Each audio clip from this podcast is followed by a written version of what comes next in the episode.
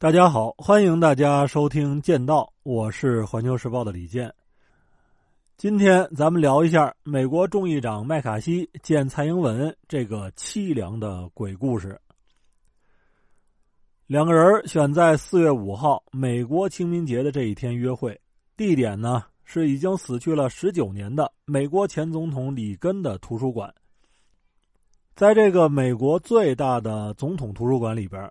到处都是里根的遗物，有六千万页文件、一百六十万张照片、五十万英尺电影胶片和大量的什么录音带、录像带，甚至还有一段柏林墙的残骸。可是，二零一九年呢，一场加州大火差一点就把这座图书馆给里根烧过去了。卖菜组合选在这儿约会，显然是嫌清明节的阴气不够重。想蹭蹭人家里根的阴气流量，顺便呢重温一下美国的帝国时代。美方这次与所谓过境的蔡英文互动，可以用三个“鬼”来形容：第一是鬼话连篇，第二是鬼鬼祟祟，第三呢是心怀鬼胎。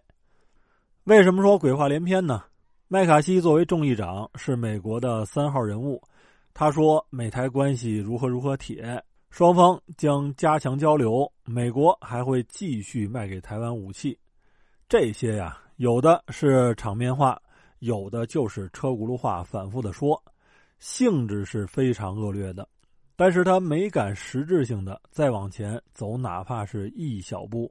美国议员的这个群体本本身呢，就是靠表态挣钱的一帮人，更何况麦卡锡在美国政坛的外号是“变色龙”。最擅长的就是什么拉关系、玩权术，他会刻意记住议员们的背景、他们的妻子、孩子的名字和生日，在各种场合呢去制造偶遇，然后敞开心扉和你当朋友。说到底啊，就是一个唯利是图、毫无底线的油滑政客。当年国会山骚乱爆发以后，麦卡锡曾经痛骂特朗普，后来一看不对劲儿。说众议院里边仍有大批的共和党议员是支持特朗普的，于是乎一个月之后就在公开场合与特朗普勾肩搭背了，说国会山这点破事儿跟您半毛钱关系都没有。所以啊，这样的政客说的话连鬼都不信，他怎么可能在风云变幻的台湾问题上始终力挺台湾当局呢？第二个就是鬼鬼祟祟。这次蔡英文过境窜美是一去一回，去的时候经过的是纽约，台湾媒体就说了，说他的待遇是几次过境中最差的，美方临时把过境检毛会给取消了，在机场地上的红地毯连十米都不到。过境纽约的一个重要事项是接受美国智库哈德逊研究所所谓的颁奖，这个研究所总部在华盛顿。却特意选在纽约的一家旅馆里边举行颁奖仪式。先前传出将出席仪式的美国前国务卿蓬佩奥也没有去。哈德逊研究所的邀请函上既没有印活动地点，也没有印蔡英文的名字，只是写着一位非常特别的嘉宾。这种表面上低调，其实鬼鬼祟祟的操作，就是美国和台当局担心引发大陆的强烈反制。从而在台湾海峡变得更加的被动。第三呀是心怀鬼胎，美国这次搞的是进两步退一步的阴谋。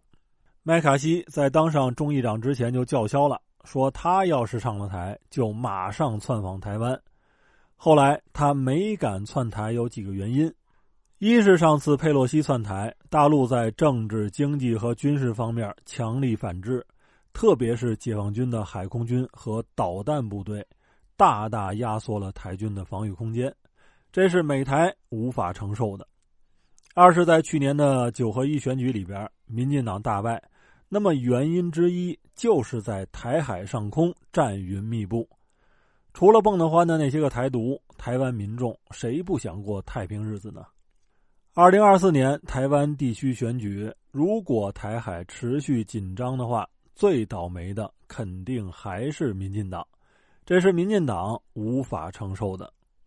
第三是美国已经进入了大选季，再加上特朗普被起诉，反而支持率上升，使得美国的两党啊，现在是杀红了眼了。如果在面对俄罗斯的情况下，再强烈的刺激中国，局势一旦失控，就有可能在选举中被对手致命一击，这是两党都无法承受的。所以美国人的盘算就是说：你看，我本来要窜访台湾的，现在改成在美国见面了，已经是让步了，你也就别再深究了。但这种谋划呢，其实就是鬼域伎俩。既然说有地方闹鬼，自然就有人来捉妖。那么超度台独的重任就落在了解放军的肩上。四月五号，外媒就说了，由中国首艘国产航母山东舰组成的航母编队，穿越巴士海峡，经过台湾东南海域，展开首次西太平洋训练。这也是一次常规的穿越所谓第一岛链的行动。那么同一天。编列福建的大型巡航救助船启动台湾海峡中北部联合巡航巡查专项行动，空军的战机则在这几天反复穿越所谓的海峡中线。那么，通过这一系列的举措就可以看出来，我们的战略就是围点打援。台独和美国闹得凶，解放军的包围圈就会收得更紧一点，再凶就再收紧。